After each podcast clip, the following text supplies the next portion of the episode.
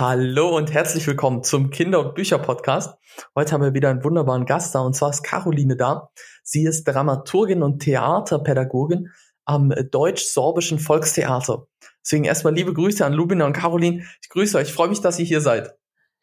Hallo. Hallo. Ich freue mich auch, da Herzliche zu sein. Grüße. Und herzliche Grüße auch aus Leipzig. Ich freue mich wirklich sehr, Caroline, dass wir heute mit dir reden können. Das war so ein bisschen so ein Herzenswunsch von mir, weil ich Puppentheater immer sehr, sehr schön und interessant finde. Und ich habe auch als letztes, ich weiß, jetzt ging es auch ein bisschen 50 Jahre, glaube ich, Deutsch-Sorbisches Volks äh, Puppentheater am Deutsch-Sorbischen oder 70 Jahre. Ich habe die Nee, Zahl gerade 60. vermischt. 60 Jahre Sechzig. stimmt. Ah, genau Genau dazwischen. mit. Weil ich habe das mit meinen Studenten jetzt auch im Unterricht durchgenommen und mich so auch so ein bisschen mit der Geschichte da beschäftigt mit den Studenten, wie es sich entwickelt hat, wie das entstanden ist, wie waren die Anfänge. Mhm. Und deshalb war so ein bisschen das Interesse geweckt. Ich finde ja Puppen auch immer sehr faszinierend. Was hat, vielleicht magst du dich kurz vorstellen und auch, was hat dich zum Puppentheater geführt? Ja, also genau, ich bin Caroline Wernicke und ich arbeite in Bautzen am Deutsch-Deutschen Volkstheater in der Sparte Puppentheater. Und ähm, ich habe Dramaturgie in München studiert, dort an der August-Everding Theaterakademie. Ähm, und Dramaturgie für Puppentheater kann man gar nicht speziell studieren, sondern äh, da gab es nur die Richtung Schauspiel oder Musiktheater. Ich hatte mich damals für Schauspiel interessiert, ähm, habe aber quasi ähm, als Hobby auch schon das Marionettenspiel für mich entdeckt äh, und habe da in so einer kleinen Marionettengruppe mitgespielt. Habe quasi auch schon die Fäden in, den, in der Hand gehabt und geführt. ja. Ja. Und ähm, also mich interessiert an Puppentheater vor allem diese bildnerischen Welten, die da entstehen, ähm, die noch mal viel oft surrealer und kreativer sind als jetzt im reinen Schauspiel. Ähm, Mhm. Und weil auch da oft nicht so der Text im Vordergrund steht, sondern wirklich ähm, die, ähm, die Aktionen und auch die bildnerischen Welten eben. Das hat mich sehr fasziniert. Und zum Puppentheater jetzt hier in Bautzen bin ich über meinen Freund und Lebensgefährten gekommen, der selber Puppenspieler ist und hier im Aha. Ensemble angefangen hat. Und da bin ich dann mitgekommen. Und da war zufällig auch eine Dramaturgiestelle frei. Und es hat mich sehr gefreut, Ach. dass ich da äh, direkt anfangen konnte in Bautzen als Dramaturgin für Puppentheater. Das ist ja auch viel wert, wenn man zu zweit dann auch äh, da- zusammen, eigentlich arbeitet ihr ja zusammen. Das heißt, ihr Genau. könnt dann auch zu Hause über Puppentheater sprechen. Ja, wir entwickeln gemeinsame Ideen, wo es noch hingehen könnte. Und es gibt ja auch wirklich viele verschiedene Spielformen im Puppentheater. Handpuppe, Marionette, Objekttheater, ähm, auch Schattentheater. Also es gibt da wirklich ganz unterschiedliche Formate, die auch ähm, ganz verschiedene Arten von Zauber und Magie so ähm, hervorbringen können. Und, und wenn du so, wie, wie findest du dann neue Stücke? Du sagst, es gibt ganz viele Möglichkeiten, in welche Mhm. Richtung soll es weitergehen? Das ist ja so die Aufgabe der Dramaturgin, Mhm. zu finden, oh, was macht man als nächstes? Was kommt jetzt? Ja, also ich habe erstmal schon auch Vorgaben im Sinne von, für welche Altersgruppe sollen wir jetzt äh, Stücke produzieren. Also wir produzieren äh, pro Spielzeit immer eine Erwachsenenproduktion und Mhm. ähm, vier Stücke für Kinder und Jugendliche. Und äh, eine Weihnachtsproduktion ist immer dabei. Und Mhm. ähm, ja, dann geht's darum, gemeinsam auch mit den RegisseurInnen, die dann an unser Haus kommen, auch zu überlegen, was interessiert die, was interessiert uns und da Mhm. eigentlich gemeinsam auch ins Gespräch zu kommen. Und ganz oft haben die RegisseurInnen, die bei uns äh, inszenieren, auch wirklich ganz klare Vorstellungen, was sie eigentlich zeigen wollen. Und das nehmen wir auch dankend an. Also überhaupt so Input von außen finde ich immer ganz bereichernd. Ähm, und ansonsten sind wir auch mit unseren Spiel SpielerInnen in Kontakt. Die bringen auch oft Vorschläge, was sie gerne mal machen möchten, welche Rollen sie vielleicht mal gern verkörpern möchten. Und so ist das eigentlich nie eine Entscheidung von mir ganz alleine, sondern passiert eigentlich immer im Team, was ich eigentlich auch sehr bereichernd Aha. finde. Ja, ja. Mhm. Und was machst du dann weiter als Dramaturgin, wenn so eine Ähm, also Entscheidung Wir gefallen entscheiden ist? das dann schon, also zwar mit dem Leiter Stefan Siegfried entscheiden wir das letztendlich. Ähm, Mhm. Äh, und dann geht es darum, auch eine Spielfassung ähm, vorzubereiten. Also es wird eigentlich nie Mhm. ein Theaterstück oder eine Erzählung genauso genommen. Also zum Beispiel spielen wir Mhm. ganz viele Märchenstoffe. Die sind ja gar nicht, die, die liegen ja nicht als Theaterstücke vor, sondern da muss man ja erst eine spielbare Fassung daraus Mhm. machen. Ähm, Mhm. Und das ähm, mache ich dann oft mit, der, mit den Reg Regisseurinnen. Ähm, das wird natürlich in den Proben auch noch weiterentwickelt, zusammen mit den SpielerInnen. Ansonsten ähm, gibt es manchmal auch Übersetzungen, die gemacht werden müssen. Oder mhm. ähm, wie gesagt, ähm, aus Theaterstücken, die zwar als Theaterstück vorliegen, muss man halt eine, eine, Strichfassung machen, weil die auch oft nicht in der ganzen Länge gespielt werden, sondern muss man sich auch äh, für sich überlegen, was will man eigentlich erzählen mit dem Stück und äh, was kann dann deswegen eigentlich rausgestrichen werden, was ist eigentlich mhm. so wichtig und was Aha, äh, ist zentral und will man deswegen heraus, also will man zum Beispiel mehr ähm, herausstellen in der eigenen Strichfassung. Also man arbeitet okay. schon sehr konzeptionell und ähm, ja gedanklich an dem, was am Schluss eigentlich erzählt werden soll und an welcher Botschaft man quasi festhalten möchte. Ja, ja, ja.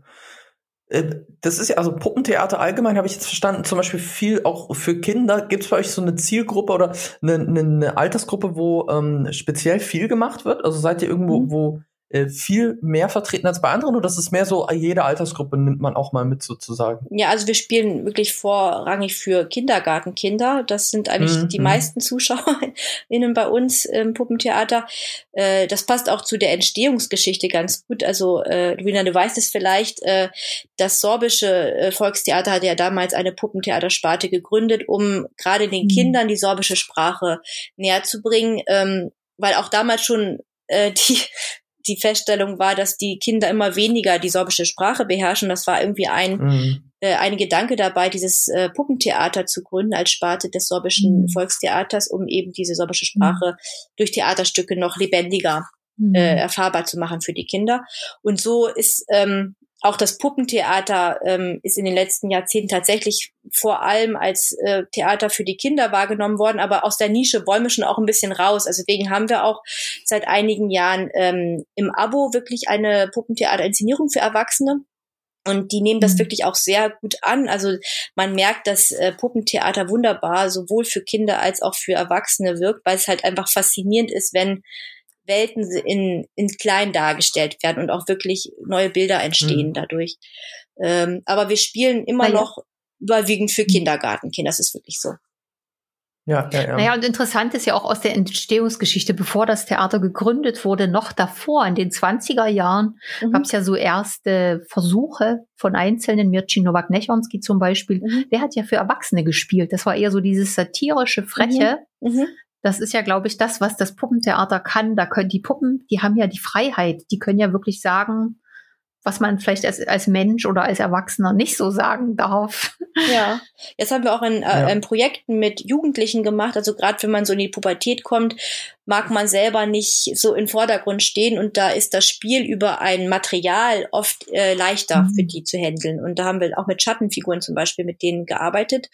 Und ah, die haben eine mhm. Schattenfigur gebaut und haben dann ähm, mit der gesprochen und konnten dadurch irgendwie, ohne dass sie jetzt selber so zentral sind, trotzdem ja ähm, Wort ergreifen, sag ich mal. Das finde hm. ich ja hm. super klasse, das zu, mhm. zu bemerken und dann einen Weg zu finden. Mhm. Wie können die sich Gehör verschaffen? Wie können mhm. die was sagen? Ja. Und nicht dieses Unangenehme im Vordergrund stehen haben, ne? Mhm. Mhm. Genau, Sehr gut. Ja. Mhm. Und für mich wäre noch interessant, die Frage Bautzen liegt ja nun doch in drei Länderdreieck sehr nahe an Polen und an Tschechien. Mhm. Gibt es da auch Austausch mit anderen Puppentheatern? Mhm. Arbeitet ihr zusammen? Gibt es auch Anregungen wo du sagst, oh, das haben wir jetzt aus Polen übernommen, das ist gerade so interessant für uns? Ähm, also es gab in der Geschichte das sehr viel stärker schon, also dass diesen Austausch auch mit polnischen und tschechischen RegisseurInnen und, und äh, AusstatterInnen, mhm. das äh, machen ja. wir momentan, also ist das immer weniger geworden. Ähm, wir versuchen das gerade wieder so ein bisschen zu beleben ähm, durch dieses Interreg-Projekt, was wir mit einem polnischen Kulturzentrum in Jelena Gora machen. Da wurden wir angefragt, äh, ob wir da als Projektpartner mitwirken wollen für zwei, drei Jahre, gemeinsam einfach den Austausch noch zu verstärken und auch gemeinsame Projekte voranzubringen. Äh, und das ist sehr bereichernd. Ähm, und da gemeinsam werden wir dann auch dieses Jahr im Mai das deutsch-polnische Open Air Puppentheater Festival auf die Beine stellen. Das heißt, das wird jetzt gerade, erwacht jetzt gerade erst wieder so, was irgendwie vor Jahrzehnten gang und gäbe war, dass da mehr der Austausch mhm. zu den ostdeutsch, äh, zu den osteuropäischen Ländern war. Also auch puppenspielerisch mhm. oder auch puppentechnisch, wie gebaut wurde. Da hatten, haben wir uns viel von den polnischen und tschechischen Partnern abgeguckt. Ja, oder interessant finde ich ja auch so die, die, äh, weil ich das jetzt durch meine Studenten weiß, die ersten sorbischen Puppen, die mhm. haben das ja auch aus Tschechien bekommen. Mhm. Die haben so Geschenke, glaube ich, Puppen geschenkt bekommen, mhm. um überhaupt auf Sorbisch spielen zu können. Das heißt, das fing ja an mit, mit internationalem Austausch. Ja, ja, überhaupt diese Idee, Puppentheater zu gründen als Institution, kam ja aus Russland, ähm, die Idee. Also das, das heißt, da gab es total starke Verbindungen dazu. Ne? Genau. Und mhm. jetzt ähm, versuchen wir auch in den nächsten Jahren, da hat der Intendant Zillmann auch große Träume, dass wir so binationale äh, Theaterfestival, also Puppentheaterfestival auch in den nächsten Jahrzehnten immer mehr verstärkt auch ähm, umsetzen können, um da wieder diese Verbindung herzustellen. Und ich glaube, wenn man so überhaupt die Entwicklung insgesamt sieht, ist das immer wichtiger, sich auch mhm. zu vernetzen und auch in anderen, mit anderen Ländern zusammenzuarbeiten. Ich glaube schon, das ist ein da ja. kann ich nur sagen, das ist ein guter Weg. Das ist schön. Ja. genau. Und lasst uns, lasst uns vielleicht mal über den, man, man könnte jetzt vielleicht sagen Kunden oder über den äh, Zuschauer reden, also über den, äh, über die Kinder dann am Ende. Wie ist es denn eigentlich jetzt für dich in den letzten sechs Jahren gewesen, wo du jetzt da warst? Wie ist das eigentlich bei den Kindern angekommen und wie kommt das generell an aus deiner Sicht? Also das Puppentheater verzaubert viele Kinder äh, sehr stark und sie äh, sind auch immer total interessiert, nach den Vorstellungen nochmal nach vorne zu gehen, mhm. sich die Puppen nochmal auch in ihrer Technik äh, genau anzuschauen, auch nochmal zeigen zu lassen, vielleicht ein paar Tricks, paar Kniffe. Äh, das mhm. hat ja auch viel, mhm. ist oft auch, ähm, sind so passieren so zauberhafte, magische Dinge auf der Bühne, wo sie sich dann fragen, wie ist denn das jetzt, mhm. äh, wie hat denn das jetzt funktioniert?